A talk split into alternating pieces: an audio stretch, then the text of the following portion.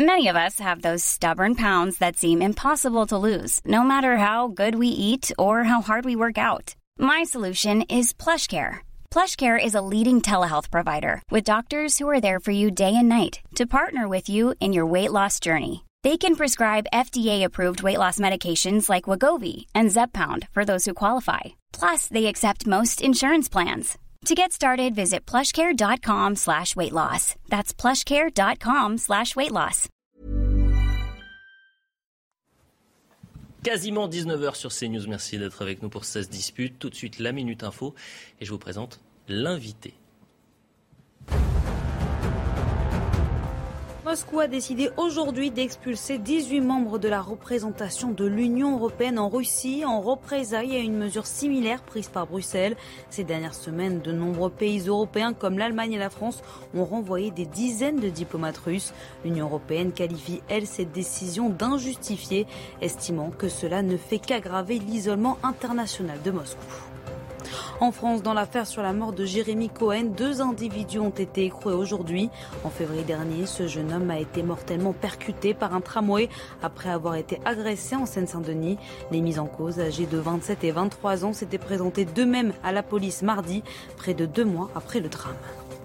Si vous prenez la voiture pour ce week-end de Pâques, vous n'y couperez pas. Les embouteillages font leur traditionnel retour. Circulation chargée sur les routes. Bison futé, voie rouge dans le sens des départs pour cette journée de vendredi. Et demain, le trafic sera encore dense avec la majorité du territoire classé orange. Prudence et patience seront également de rigueur ce lundi dans le sens des retours. Voilà pour la minute info. 16 disputes est en crise. Julien Drey est en retard. Il n'est pas sur le plateau, il arrive dans quelques instants. Gilles William Gondadel est absent aujourd'hui, mais heureusement, fort heureusement, nous avons Alexandre Devecchio.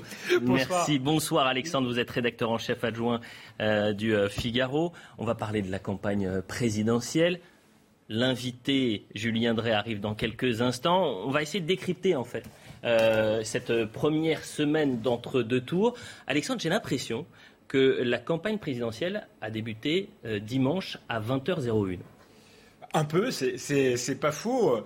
Euh, d'une certaine manière, on a une campagne où on a une prime à ceux qui se cachaient. Euh, c'est vrai pour Emmanuel Macron qui est rentré en campagne très tard. Alors certes, il y a eu la guerre en Ukraine qui a un peu parasité la campagne, mais on a vu que c'était aussi une stratégie d'en faire le, moins possible. Mais d'une certaine manière, Marine Le Pen a adopté la même stratégie et pour ne pas cliver, elle s'est aussi un peu cachée, a essayé d'être au-dessus de la mêlée. Est-ce que la campagne a vraiment démarré? Ça, c'est la question parce que finalement, c'est une campagne qui, pour l'instant, euh, depuis dimanche, certes, euh, le président de la République va euh, dans, la mêlée, mais que je trouve tout de même décevante, puisque au lieu d'avoir une vraie opposition projet contre projet, où chacun détaille son programme, sa vision, on est quand même euh, dans une rhétorique euh, antifasciste malgré tout. On voit bien que mm. face à Marine Le Pen, tous euh, les, rouages médiatico-politiques se sont mis en branle pour faire, pour faire barrage. Et je trouve que c'est dommage pour la démocratie de disqualifier mm. une candidate. On peut penser ce qu'on veut de Marine Le Pen, on peut être en radical désaccord avec son programme,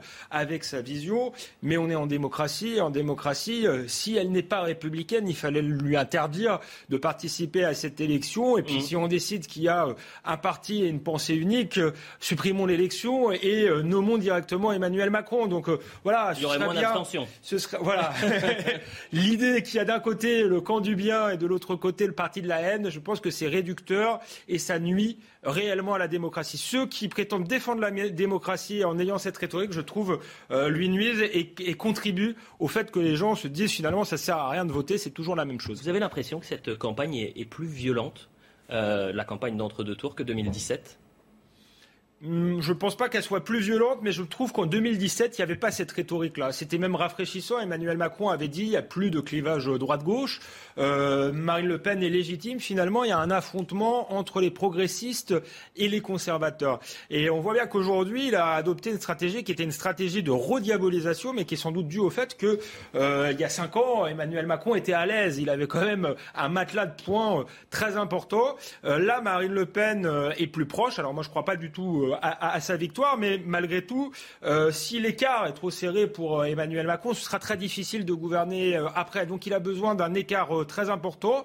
Il sait qu'il y a une partie des Français qui sont déçus de, de son bilan et qui n'ont pas envie de voter pour lui. Mm. Et donc il essaye de les, les mobiliser en diabolisant l'adversaire, en disant il faut voter pour moi, sinon ce sera le chaos. Mm. Emmanuel Macron, à la recherche du temps perdu, a lancé sa campagne cette semaine au contact, vous l'avez dit, euh, des, Français à portée de, de baffe.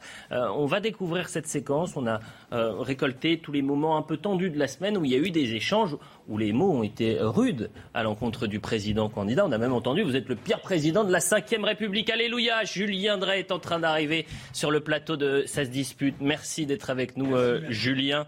Euh, c'est la circulation? Ah ouais, l'horreur. Mais je croyais qu'on circulait très bien selon Anne Hidalgo. Allez-y. Bah, attendez, Anne Hidalgo dit qu'on circule parfaitement bien à Paris, que tout va bien. Les taxis sont formidables. Que les et d'honneur des taxis pour Anne Hidalgo. Ils m'ont pas fait de d'honneur à moi. Hein. et Anne Hidalgo vous fait une aide d'honneur ou pas? Bah, je sais pas, on va l'appeler. on va essayer. On, était en train de parler de cette campagne euh, présidentielle. On a l'impression, on a la sensation, euh, dites-moi si je me trompe, que euh, la, la, campagne a véritablement commencé dimanche à 20h01. Est-ce qu'on se trompe? Elle avait commencé un peu plus tôt quand même. Dans, la dernière semaine, on a senti que. Un frémissement. Un frémissement, mais même le deuxième tour n'est pas à l'image de ce que j'ai connu dans d'autres deuxièmes tours. je pense que. Vous êtes déçu? Non, pas déçu, c'est pas. Mais j'ai le sentiment que Marine Le Pen met tout sur le débat télévisé. Et que Emmanuel Macron, lui, euh, a décidé de rattraper le retard perdu euh, euh, par les événements, etc. Mais... Vous savez comment j'ai commencé? Non. Emmanuel Macron à la recherche du temps perdu. On se comprend, Julien Drey. On, commence à se comprendre. Regardez cette séquence, s'il vous plaît. C'est euh, donc euh, euh, Emmanuel Macron qui est allé au contact des Français, à portée de baffe, je le disais. Et puis il y a eu des échanges, messieurs, assez tendus, dont un avec un, individu qui lui dit Vous êtes le pire président de la Ve République. Regardez. J'ai jamais vu un président de la Ve République aussi nul que vous. Eh bien, merci. Je vous remercie d'avoir plein d'arguments à mettre sur la table. Dans une démocratie, on peut débattre. Mais si vous avez des idées faites et que vous ne voulez pas débattre, on ne peut pas y arriver. Vous êtes très proche de nous aujourd'hui. Bien sûr. Pourquoi vous êtes très proche de nous Parce que vous êtes en campagne. Parce que je viens chercher la confiance. Et donc. Emmerder les non-vaccinés, ça vous l'avez dit. Oui, mais je l'ai dit de manière entre guillemets affectueuse parce qu'on m'a dit. D'accord. Non, ah, c'est affectueux d'emmerder les gens, d'accord. Oui, bah, si vous le prenez comme ça. Vous le prenez comme une insulte, oui. Ah. Non, mais quand vous dites. Quand quelqu'un me dit je t'emmerde, excusez-moi, je monsieur pas, Macron, je dis pas. pas ça, c'est une insulte. Hein. Non, ça, c'est une insulte, mais c'est pas ce que j'ai dit. Les profs, ils n'ont pas voté pour vous, c'est pas un hasard. Monsieur, mais vous voulez, je réponde à des questions. Allez, faire. Il y a des questions donc, je vous dis, mais monsieur, monsieur, les personnels, le nombre d'élèves par classe, allez-y. Oui, laissez me parler, poser des questions, mais non. Vous avez, vous avez une drôle, une drôle d'idée du débat citoyen. Une drôle d'idée du, débat citoyen. Messieurs, ces échanges, il en ressort gagnant, Emmanuel Macron ou pas, Alexandre Devec moi, je pense que c'est une, effectivement une stratégie, puisque le président de la République a l'image de quelqu'un d'un peu hautain, un peu arrogant, et de couper euh, de la réalité du peuple. Donc là, il veut montrer euh, qu'il est sur le, terrain. Vous avez dit à la recherche du temps perdu. C'est vrai qu'il a un peu esquivé le débat euh, en début de campagne. Et là, c'est une manière de dire, eh bien, je, je vais dans la mêlée, je n'ai pas peur, j'ai une certaine forme de courage politique. Donc je pense que ça lui nuit pas, mais ça, ça traduit aussi le, le rapport qu'a Emmanuel Macron à la démocratie. On parle beaucoup de populisme, on dit que Marine Le Pen est une populiste, mais je crois que dans le style, Emmanuel Macron, il a une idéologie qui est celle des, élites, des technocrates, mais dans le style, il n'aime pas beaucoup les corps intermédiaires, il n'aime pas beaucoup les médias, il préfère zapper certaines émissions, et il est, euh, il n'y a rien, si vous voulez, entre le président de la République et les Français, et il, y va au contact euh, direct. Donc finalement, on a un débat entre une populiste classique et un populiste des élites, je trouve, dans cette campagne. Vous partagez, Julien Drey? Ah, Déjà, je, je suis mal à l'aise quand euh, on insulte le président de la République. Hmm. Je pense que n'importe lequel d'entre nous, n'importe quelle citoyenne ou citoyen, se doit de respecter la fonction présidentielle. Le président de la République, il représente la France. On l'aime ou on l'aime pas, mais il représente la France. Il va discuter avec les puissances internationales, il va défendre les intérêts de notre pays. Et je ne suis pas d'accord pour qu'on le, on le déconsidère comme ça, qu'on lui fait perdre une partie de, son autorité. Euh, donc je pense qu'un citoyen, quand il s'adresse au président, il peut lui dire Monsieur le Président, Oui, mais certains citoyens, ils peuvent vous répondre, ben, on a l'impression qu'on a été, euh, on nous a manqué de respect quand, on nous dit on va emmerder les non-vaccinés. Vous de respect, vous manquez bah non, j'essaie Moi, j'ai appris à l'école justement l'inverse, quoi. C'est-à-dire, c'est-à-dire que justement, quand il y avait des gens qui vous respectaient pas, vous vous, vous, surjouliez même le respect ah. pour euh, montrer euh, les choses. Bon, moi, j'aime pas ça. Voilà, je vous dis personnellement, mmh, je mais, pas mais ça, Julien Drey, ça très très agréable. C'est pas, pas insultant de dire c'est le pire président de la Ve République. C'est un point. Vous êtes le plus nul. Vous êtes le plus nul. C'est pas très élégant mais c'est pas non plus insultant. on a vu pire. enfin, moi, je trouve pas ça bien. Voilà, excusez-moi. Euh, moi, j'aurais été président, j'aurais remis, les points sur les i. Non pas en disant je suis le président, me respecter, mais on se parle pas comme ça. Mmh. Voilà. Excusez-moi, parce que je suis pas sûr que cet individu-là va parler comme ça à ses copains après. Hein bon, donc il en profite parce qu'il sait qu'il y a les caméras et qu'il joue aussi un jeu. Voilà. Vous voyez, euh, pas un ras-le-bol qui est sorti. pas, moi, Julien Drey, tout, le monde joue un jeu. Le président de la République euh, a dit vous, vous avez qu'à traverser la rue pour, pour, aller, pour aller avoir un boulot. Donc euh, quand il se prête à cette, cette télé-réalité-là, parce que c'est un peu pas parce que le président de la République a fait des fautes que le citoyen est en droit, lui, d'en faire plus que plus. Moi, je pense que c'est pas comme ça que ça fonctionne. Et y compris, on peut lui faire remarquer en disant, voyez, nous, on vous parle correctement, on ne parle pas comme vous avez parlé, vous avez parlé à d'autres. Et je pense que ça, voilà, par rapport aux jeunes générations en, ce moment avec lesquelles on discute, c'est important pour les. je pense par exemple pour un enseignant, ouais. celle comme ça, c'est désagréable. On avance. Après, après, quand dans la classe, il demande un certain nombre de choses en termes de respect, ou même pour les parents, etc. Bon, voilà. Après, je suis pas en désaccord avec Alexandre. Je pense effectivement, parce qu'il y avait d'autres formes possibles pour lui de discuter avec la population sous la forme de réunions d'appartement, mm. sous la forme de, de, réunions dans des cafés, etc. Je pense effectivement qu'il cherche ce contact-là parce que en même temps, cette confrontation, il pense que ça disrupte, je crois comme ça qu'on dit, hein, c'est-à-dire que en fait, ça permet euh, que ceux qui sont d'accord avec lui disent vous avez vu comment il les traite, on va tous se mobiliser, etc. Courageux le président. Candidat, président candidat. Marine Le Pen était en, meeting à Avignon et hier, aujourd'hui au contact des Français à Pertuis dans le Vaucluse. Marine Le Pen y croit, elle peut gagner. On l'écoute. On reste euh, très serein face à tout cela. Peut-être l'expérience aussi, il faut le dire. Mais plus on est dans la marge d'erreur au second tour et plus le système se défend brutalement. Ça me confirme dans l'idée que je peux gagner cette élection présidentielle, car la brutalité qui est exprimée à mon égard euh, est proportionnelle aux chances que j'ai de gagner cette élection. Julien Dressi, en 2017, le match il était plié avant même le fiasco euh, du débat d'entre-deux tours. Il y a match aujourd'hui? L'expérience, si vous voulez, mais l'expérience, dans des moments particuliers, particuliers comme celui-là, euh, normalement l'expérience c'est qu'il faut que ça bouge un petit peu au début pour qu'il y ait vraiment un gros suspense. Et c'est vrai que là, les cinq jours qui viennent de s'écouler, ça n'a pas beaucoup bougé euh, du point de vue des sondages qui tombent, euh, des rollings, etc. Donc ça veut dire que le match, il n'est pas plié, parce que un match n'est jamais plié, mais que pour l'instant, il n'y a pas quelque chose qui s'est, pas une dynamique. Alors, on a eu 53-47. Voilà, on est, on est dans les ordres de grandeur qui étaient annoncés, 55-40. Ça dépend des instituts de sondage, etc. Bon, ça veut dire que pour Marine Le Pen, euh, la question la plus importante, ça va être euh, comment elle affronte le débat présidentiel à la télévision, qui va être le mercredi, hmm. avec une particularité, mais qui joue beaucoup dans cette, dans cette affaire, c'est que d'habitude, les débats, ils avaient lieu le jeudi. Ça veut dire que... Il y aura le temps de le débriefer? Eh oui. Eh oui. Ah. compris. On pourra le débriefer vendredi prochain, par exemple. Non, c'est-à-dire, le débat a lieu le mercredi, oui. il reste deux jours. Deux jours. Or, dans ces moments-là, un jour, c'est pas un jour comme les autres à chaque fois. C'est un jour qui vaut énormément de, choses parce qu'il y a une surconcentration de l'opinion par rapport à mm. l'échéance. Mm. Et donc la moindre phrase, la moindre virgule est interprétée. Mm. Euh, donc là, cette journée en plus, elle va donner la possibilité de, d'être chirurgicale. D'ailleurs, les deux candidats ne sont pas trompés. Ils ont tous les deux mis des meetings jeudi soir.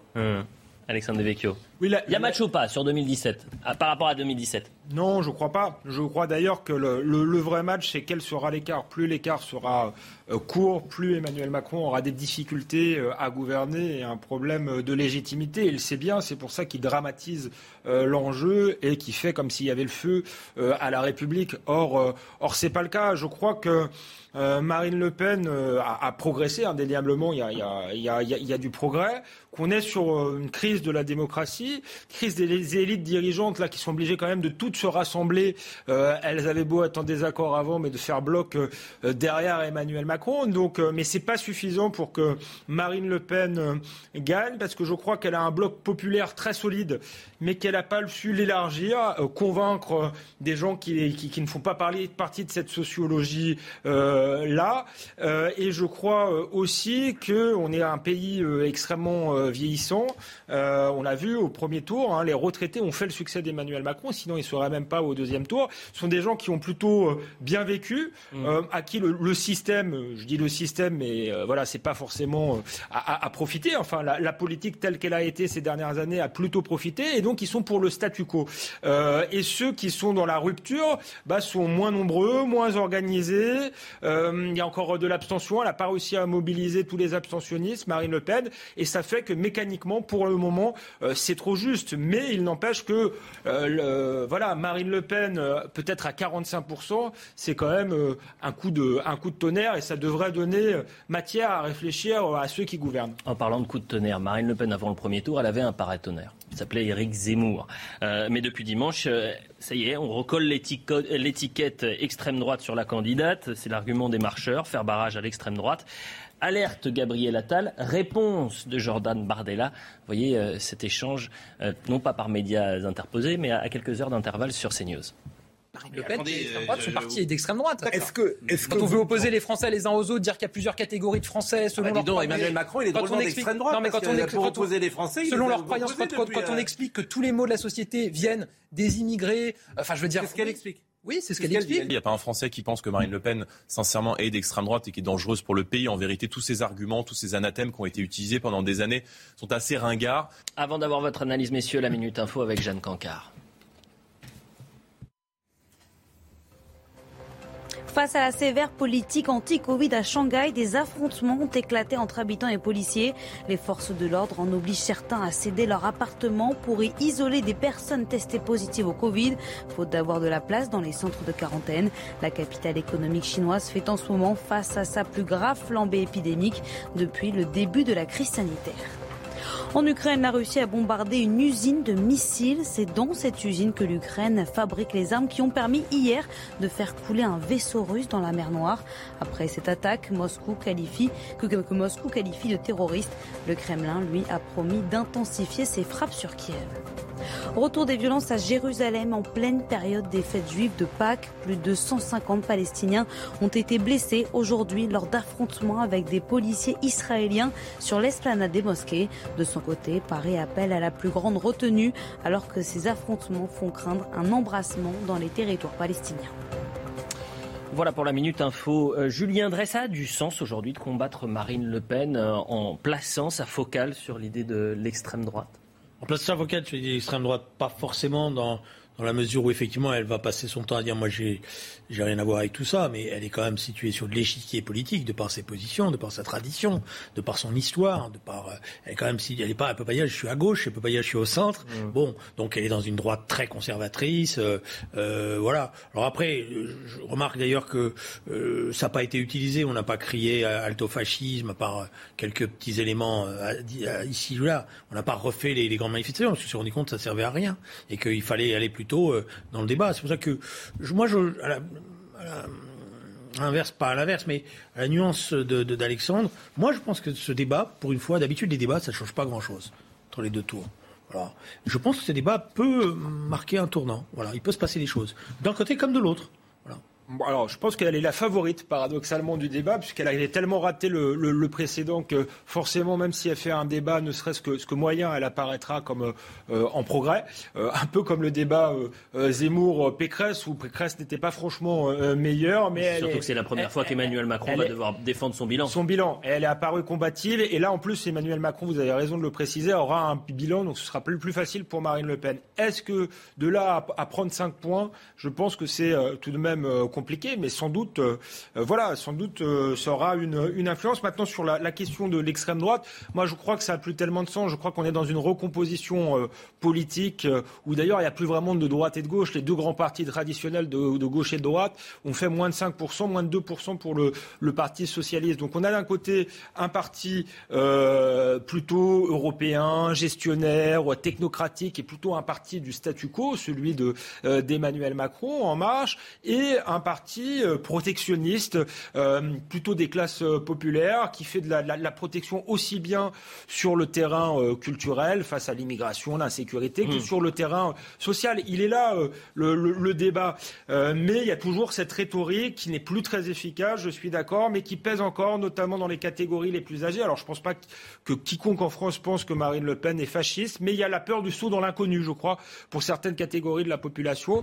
Et finalement, euh, ça reste cette stratégie du Front républicain, une stratégie relativement efficace. Je vous propose d'écouter Avec une nuance près, c'est que euh, Alexandre, il analyse le deuxième tour en disant il y a deux face à face, mais mm. il a failli y avoir une surprise dans cette, euh, dans cette élection. Elle à 2% près. Voilà, elle s'est jouée à pas grand-chose. Et il y a eu un vote qui était un vote de gauche. C'était l'ensemble des villes de gauche, les quartiers populaires qui ont voté, il faut être honnête. Pour On va en parler après. Après, la question est de savoir euh, si c'était un vote utile ou si c'était une adhésion. Ça, c'est un débat. Mais la gauche, elle existe et dans cette élection, elle n'a pas disparu. Elle n'a pas disparu, c'est vrai. On, on terminera justement sur quel avenir sur la gauche et on parlera du vote communautaire. Parce qu'une grande majorité, euh, par exemple, de la communauté euh, musulmane a voté euh, pour Jean-Luc Mélenchon. On tentera de comprendre pourquoi. Mais avant cela, écoutons Marcel Gaucher, philosophe et historien. C'était sur Europe 1 cette semaine et il revient sur cette idée, cette définition de l'extrême droite. Est-ce qu'on peut dire que Marine Le Pen est d'extrême droite?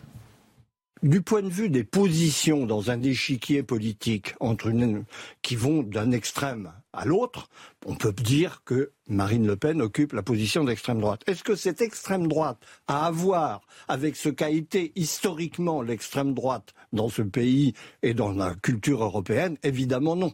Marine Le Pen représente objectivement une sorte de droite autoritaire, nationale, populaire, qui, pour moi, évoque furieusement en tant qu'ancien combattant, si j'ose dire, les débuts de la Ve République. je pense que on trouverait dans le RPR de la grande époque du premier gaullisme l'équivalent de Marine Le Pen et peut-être des gens en plus à droite qu'elle.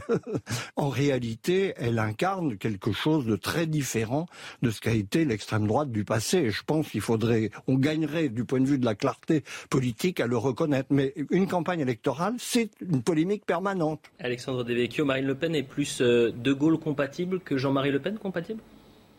D'une certaine manière, oui. Hein. Elle, est, souverainiste, euh, comme le général de Gaulle. Elle a un programme euh, social. Hein. Le RPF, on disait que c'était le métro à 6 heures du soir. C'est Malraux qui disait ça. Et effectivement, ça correspond sociologiquement à l'électorat du RN. Ensuite, elle n'a pas le, euh, voilà, le général de Gaulle avait été bâti par l'histoire. Enfin, c'était un personnage euh, historique. Euh, Marine Le Pen n'en est pas là. les cadres qu'elle a autour d'elle sont, à mon avis, ne sont pas du niveau. Mais en même temps, vu le personnel politique aujourd'hui, qui est du niveau des cadres de cette époque-là Donc, il y a des différences. Mais c'est vrai que sur le logiciel idéologique, oui, aujourd'hui, elle est assez gaulliste. Et d'ailleurs, c'est la victoire de la ligne Philippot, il y a une partie de la droite qui était contre cette ligne-là. Euh, un pied euh, euh, social et l'autre pied effectivement autoritaire sur les questions de sécurité, les questions d'immigration. Elle a repris cette ligne-là plutôt que d'aller vers une ligne hyper conservatrice et ça lui a plutôt bien réussi.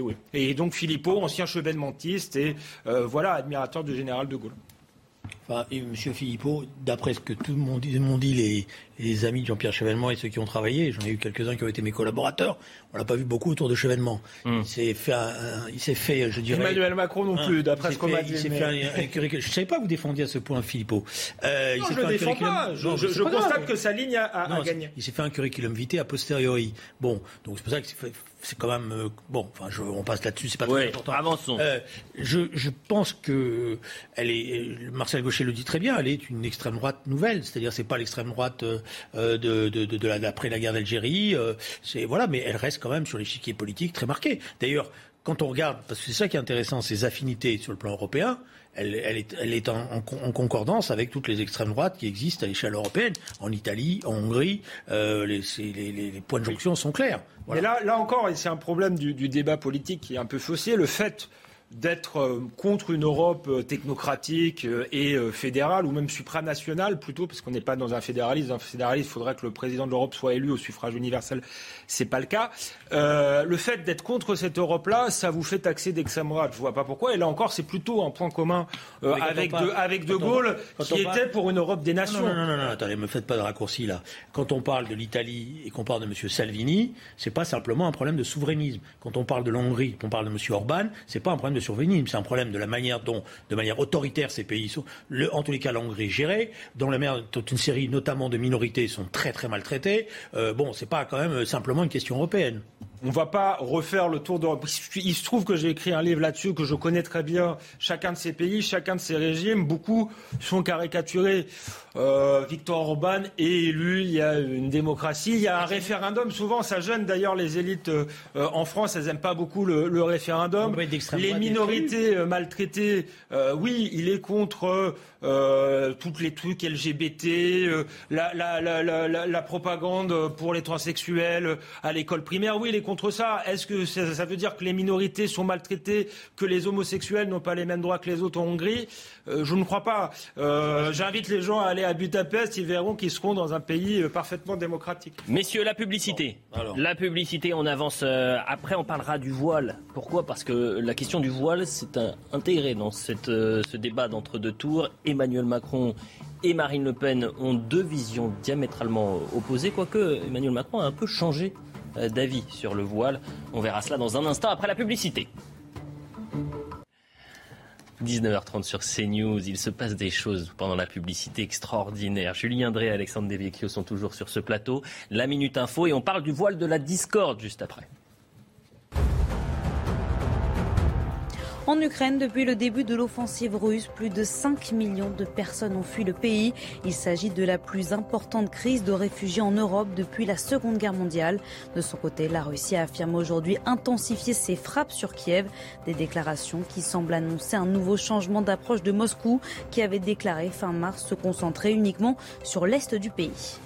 Toujours en Ukraine, 7 morts et 34 blessés dans des bombardements russes sur Kharkiv. Les occupants ont tiré sur l'un des quartiers résidentiels de la ville, a indiqué le gouverneur régional.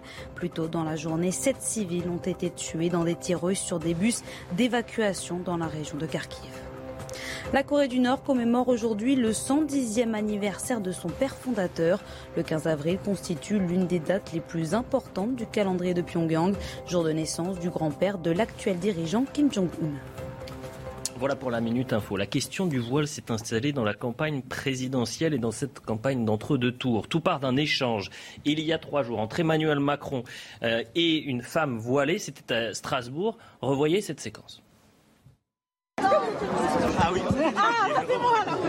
Merci pour le discours. Et ce qui est beau, non, ce qui est beau, vous êtes féministe? Oui, moi je suis féministe. Vous êtes pour l'égalité femmes-hommes Pour l'égalité femmes-hommes. Je peux me permettre d'être indiscret Oui. Vous portez un voile par choix ou c'est imposé? Non, mais c'est important. Parce qu'il y a les caméras. Non, je vous le dis, parce que avoir une jeune fille qui porte le voile à Strasbourg qui dit Est-ce que vous êtes féministe? C'est la meilleure des réponses à toutes les bêtises que j'entends. Parce que de l'autre côté, Madame Le Pen qui dit Le voile sera interdit sur la place publique avec moi. Bah non.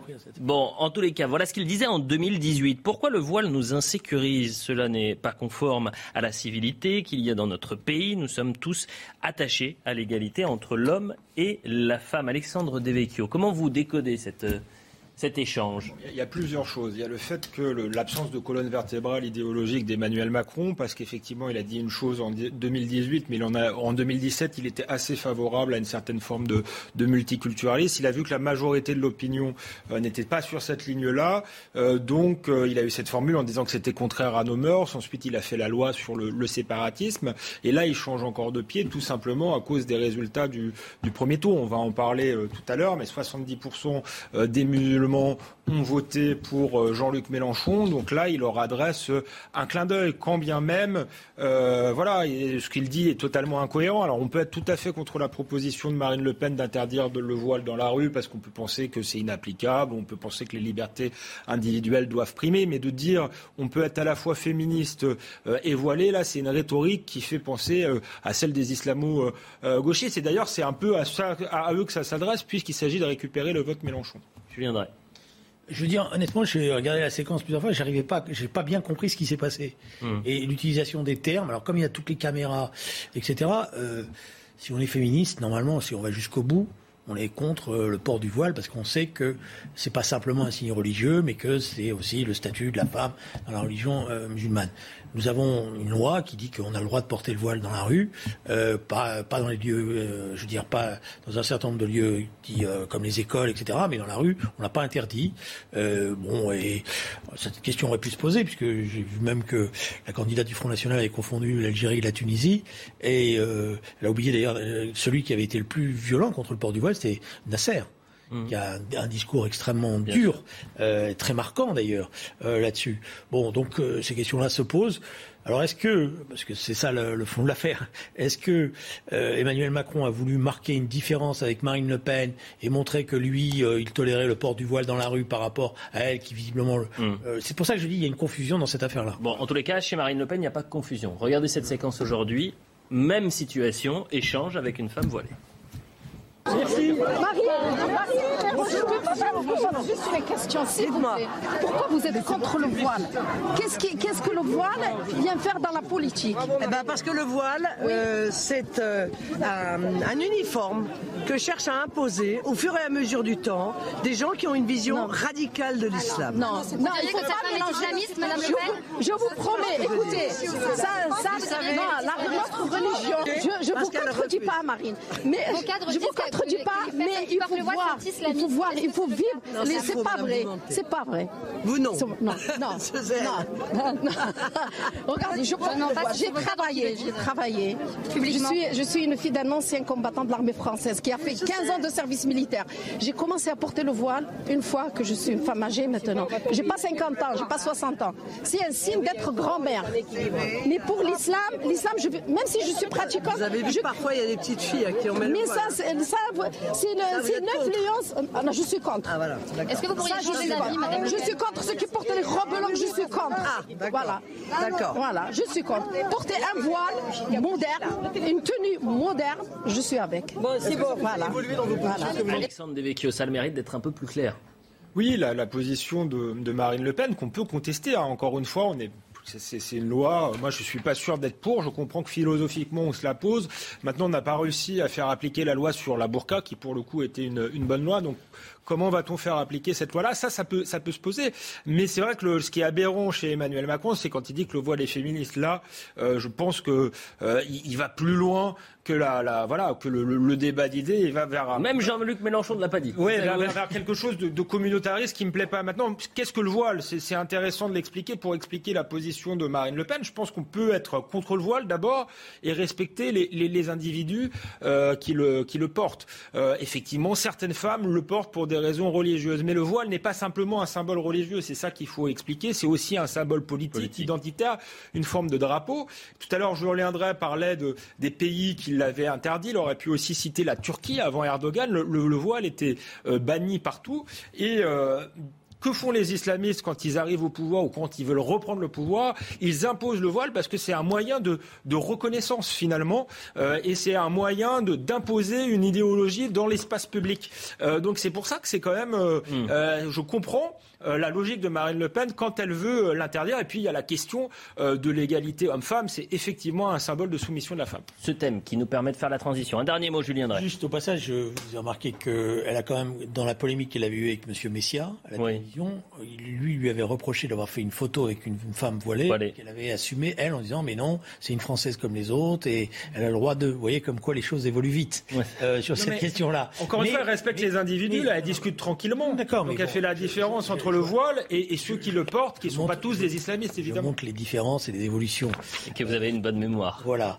Euh, après, alors, après, sur le voile, il y a, bon, c'est un sujet qui est à la fois simple sur le plan de, je dirais, des, des idées, parce qu'évidemment, ce n'est pas qu'un signe religieux, mais après, dans le port du voile, ce qui est compliqué, si vous voulez, c'est, d'ailleurs, on le voit dans le dialogue, c'est que vous avez des mamans, Bien sûr. des mamans souvent âgées, et c'est pas simple. Et là, dans la rue, je parle. Hein. C'est pas qu'un port religieux, c'est aussi une tradition. Moi, j'ai vécu en Algérie, euh, toute une partie de, des dames euh, avec un certain âge portaient un foulard comme ça, et c'était pas que des musulmanes. Et là, on est, on est, c'est toute la difficulté. Le problème, c'est que quand c'est des jeunes enfants à qui on force Et quand ça devient un étendard politique. Voilà, quand ça devient un étendard, ou quand, quand les parents instrumentalisent Bien sûr. choses. C'est pour ça que ce débat n'est pas un débat facile. C'est pour ça que l'interdiction systématique dans la rue ne sera pas simple. Au regard, vous voyez bien cette dame a priori, je la vois pas comme une combattante islamiste en train de, préparer. Euh, non, mais euh, on, est d'accord, on est d'accord là-dessus, mais on peut comprendre que la question se pose. C'est pas la peine de la caricaturer. et ensuite, là, où, à mon avis, le président de la République fait une faute, c'est quand il dit que c'est quasiment un symbole féministe. Alors, il a un peu précisé sa, sa, position après, et je le soupçonne de faire des clins d'œil à un électorat communautaire. C'est pour ça que je pense que dans la dans la discussion, c'est pour ça que je l'ai revu parce que euh, il y a eu un nouvel. Est-ce que vous, il y a eu encore un échange aujourd'hui avec euh, une femme voilée. Tiens, on ne devait pas le passer pour avancer un tout petit peu, mais je veux qu'on l'écoute quand même. Il était sur euh, France Info ce matin. elle s'appelle Sarah El Attar. Vous allez redécouvrir son visage. Vous l'avez déjà vu sur les plateaux de télévision. C'est une militante qui est présidente d'association en, région parisienne, femme donc voilée, et qui interagit avec le, le, président de la République et qui lui pose la question pourquoi il y a ce débat maintenant? Pourquoi ça fait cinq ans qu'on parle du voile donc dans dans, l'espace public. Voyez cet échange. À titre personnel, pour moi, la question du voile n'est pas une obsession. C'est-à-dire que ça a été l'obsession du quinquennat dont vous avez été non, président. pardon, ça fait des années en France, ça dure. Il y, a, il y a eu la loi de 2004 qui a interdit parce que c'est un symptôme. C'est ça ce que je veux dire. C'est un symptôme de quelque chose, d'une tension qu'il y a dans la société. Donc c'est pour ça que moi j'ai essayé plutôt de traiter, de séparer les problèmes parce que les gens confondent tout dans le débat public.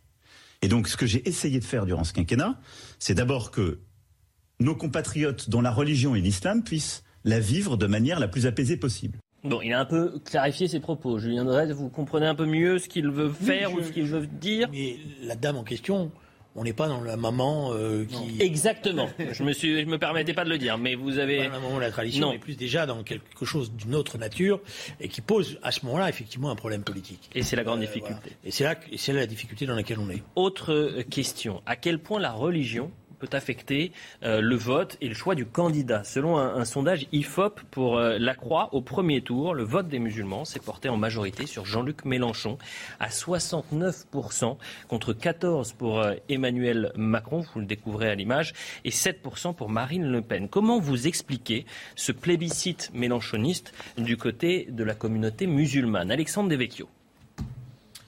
Bah, je pense que Jean-Luc Mélenchon a labouré le terrain. Euh, pendant cinq ans, il a adressé des clins d'œil non seulement à la communauté musulmane, mais euh, à, la, partie la plus euh, radicale. Il a eu une rhétorique victimaire en expliquant que par exemple, la conversation très posée qu'on a eue, quand on se pose des questions sur le, le voile, on est islamophobe. même Charlie Hebdo était devenu pour lui un journal islamophobe. et je je peux multiplier les exemples. Il y avait la manif lancée par des organisations islamistes, dont, le hein, euh, CCIF, où on a crié Allah Wagba devant le Bataclan, euh, Jean-Luc Mélenchon était en première ligne. Donc il récolte ce qu'on a semé et il récolte dans des territoires où malheureusement euh, il y a une crise très forte de l'intégration parce qu'il y a une concentration très forte de populations euh, musulmanes mm. qui malheureusement pour une partie d'entre elles ne se sentent pas français, euh, ont baigné dans cette rhétorique victimaire qui est relayée aussi par certains élus et sont dans une logique séparatiste par rapport à la France. Je viendrai. Bah, c'est ça le paradoxe de cette campagne électorale. C'est qu'Éric Zemmour, par la manière dont il a posé les, posé les choses, en, désignant la vindicte populaire, sans faire beaucoup de distinctions, toute une partie de la population musulmane, il a solidifié. Et donc il a créé un vote presque communautaire de solidarité communautaire en tous les cas. Mm. C'est-à-dire c'est l'effet inverse de ce qu'il pensait. Mm. Euh, le problème c'est euh, non pas Jean-Luc Mélenchon mais Eric Zemmour. Non, je pense que la manière dont il a positionné la campagne, il a eu. Pourquoi je vous dis ça? Parce qu'il y a je ne suis pas en total désaccord avec ce qu'a dit Alexandre sur le, les clins d'œil appuyés et les, débats euh, nécessaires avec Jean-Luc Mélenchon sur un certain nombre de ses prises d'opposition.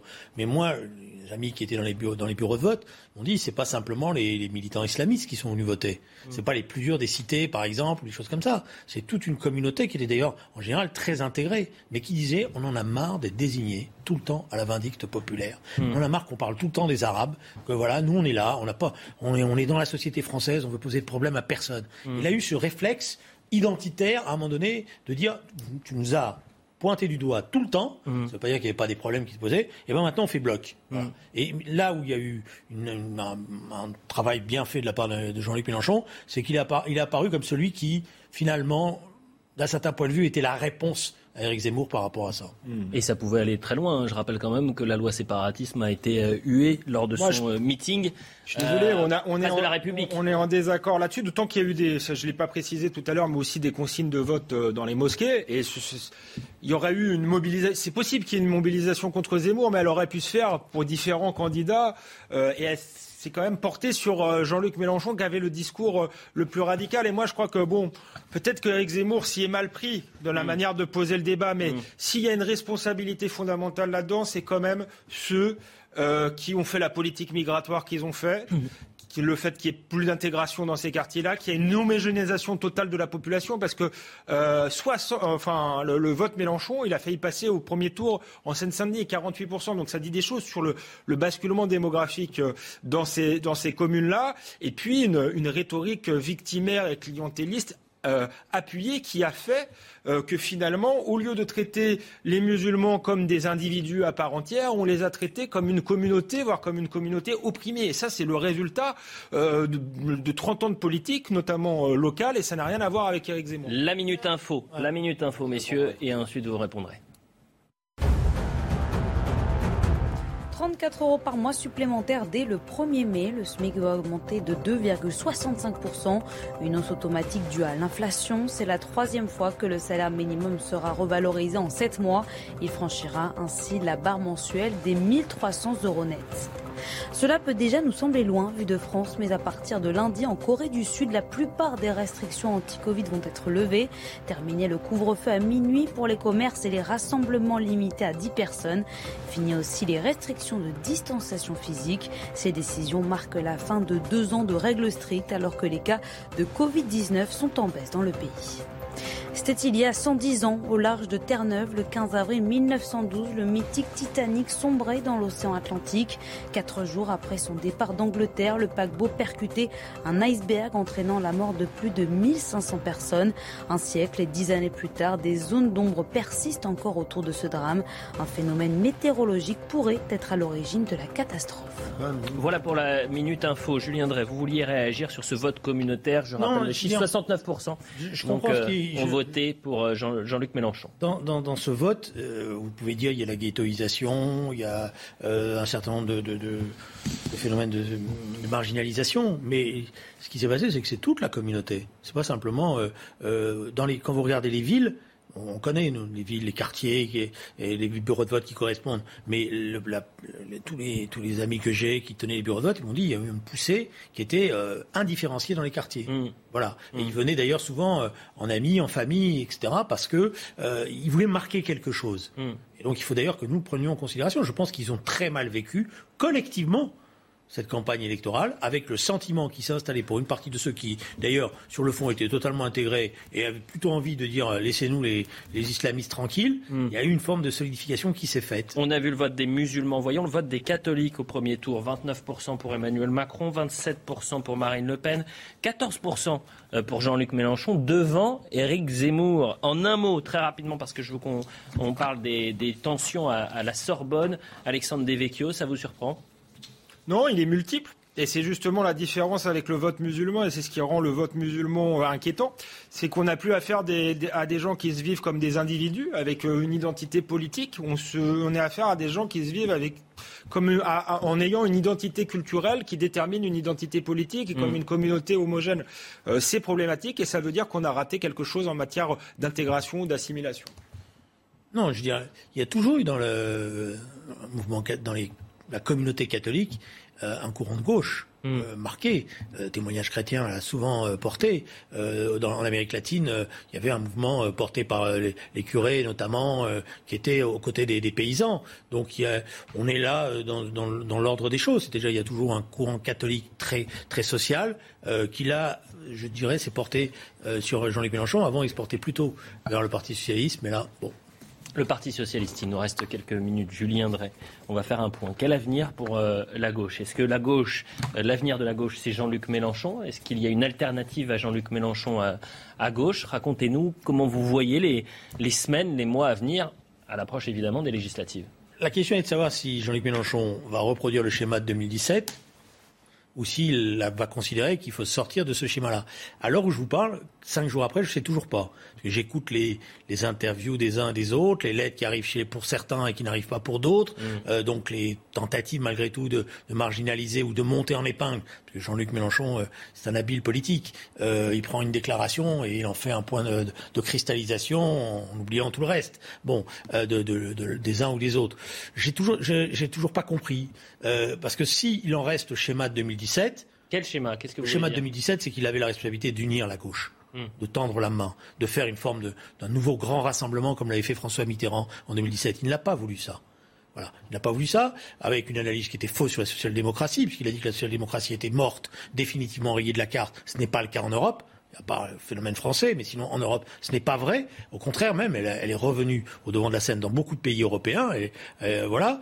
Euh, et il n'a pas voulu faire ce, rassemblement, cette ouverture. Il a même mis, euh, bon, mais vous lirez quelques interviews qui vont paraître dans pas longtemps, quelques exclusifs sur les uns, sur les autres. Ce n'est pas ça qu'a fait François Mitterrand. Vous savez, François Mitterrand, il y avait des gens, y compris au sein du Parti qui portaient pas dans son cœur. Je peux vous en le témoigner par les propos acerbes qu'il pouvait tenir. Mais pourtant, il les gardait à l'intérieur.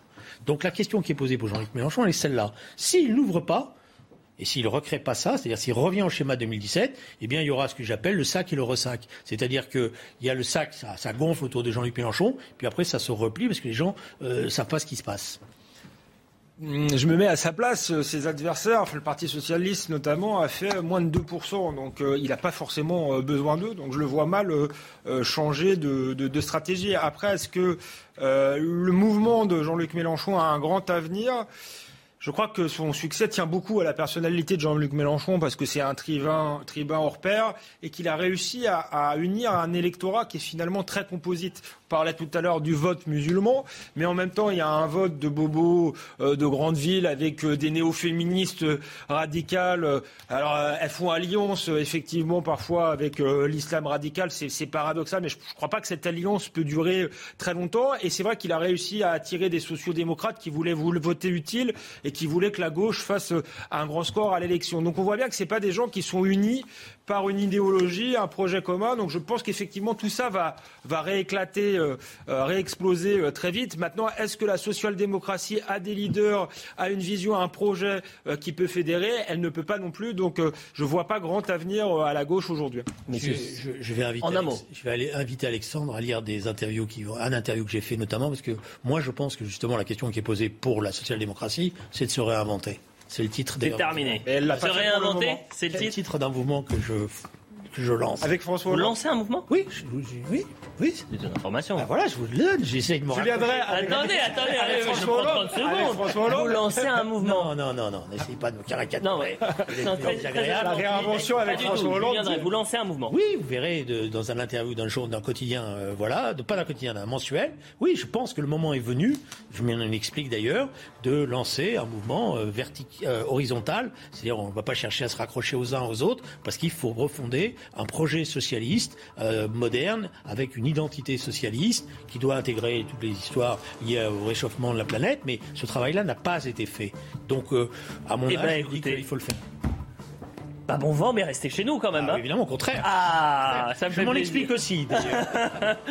Merci beaucoup. Merci à tous les deux. On se retrouve la semaine prochaine. Dans un instant, c'est Julien Pasquet pour l'heure des pros. Et puis nous, on se retrouve à 21h pour Soir Info Week-end, le top départ de Soir Info Week-end. Et à 22h, Franz-Olivier Gisbert sera notre euh, invité. On va revenir sur la 5ème République. La suite sur CNews.